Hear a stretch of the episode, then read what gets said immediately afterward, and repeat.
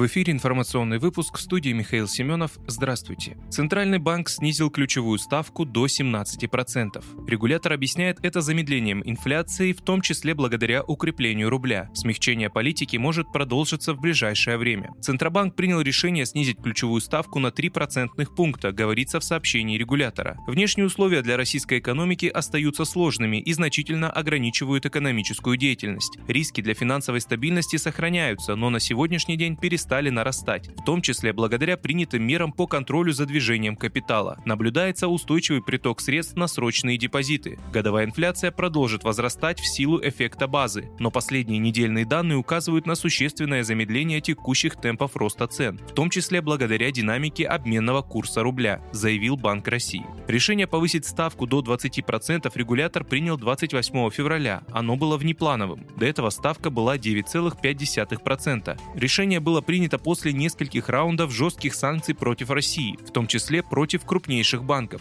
18 марта уже на плановом заседании Совета директоров Центральный банк сохранил ставку на том же уровне. При этом ЦБ допускает дальнейшее снижение ставки на ближайших заседаниях. Следующее плановое заседание Совета директоров Банка России пройдет 29 апреля.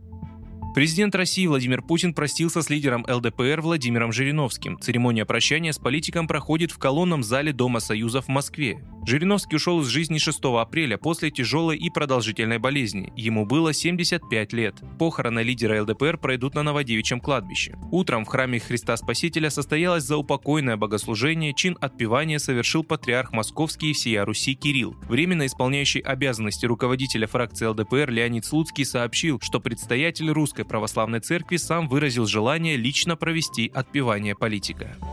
Евросоюз утвердил пятый пакет экономических и индивидуальных санкций против России из-за продолжающейся военной операции на Украине. Об этом сообщил в пятницу Совет Европы. Совет сегодня принял решение ввести пятый пакет экономических и индивидуальных санкций против России, говорится в заявлении.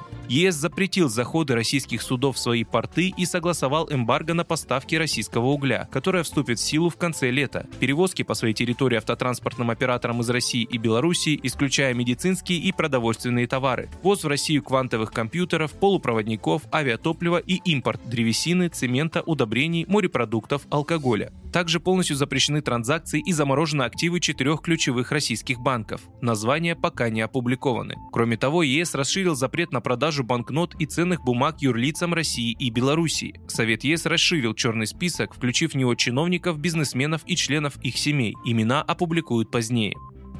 В Москве в пятницу потеплеет до плюс 15 градусов. Воздух в столице впервые с начала весны прогреется выше отметки плюс 10 градусов. Об этом сообщает научный руководитель Гидромедцентра России Роман Вильфанд. Ранее главный специалист Метеобюро Москвы и области Татьяна Позднякова рассказала, что в пятницу температура воздуха прогреется до плюс 16 градусов, а в субботу будет не выше плюс 12. В воскресенье ожидаются дожди. Вы слушали информационный выпуск. Оставайтесь на справедливом радио.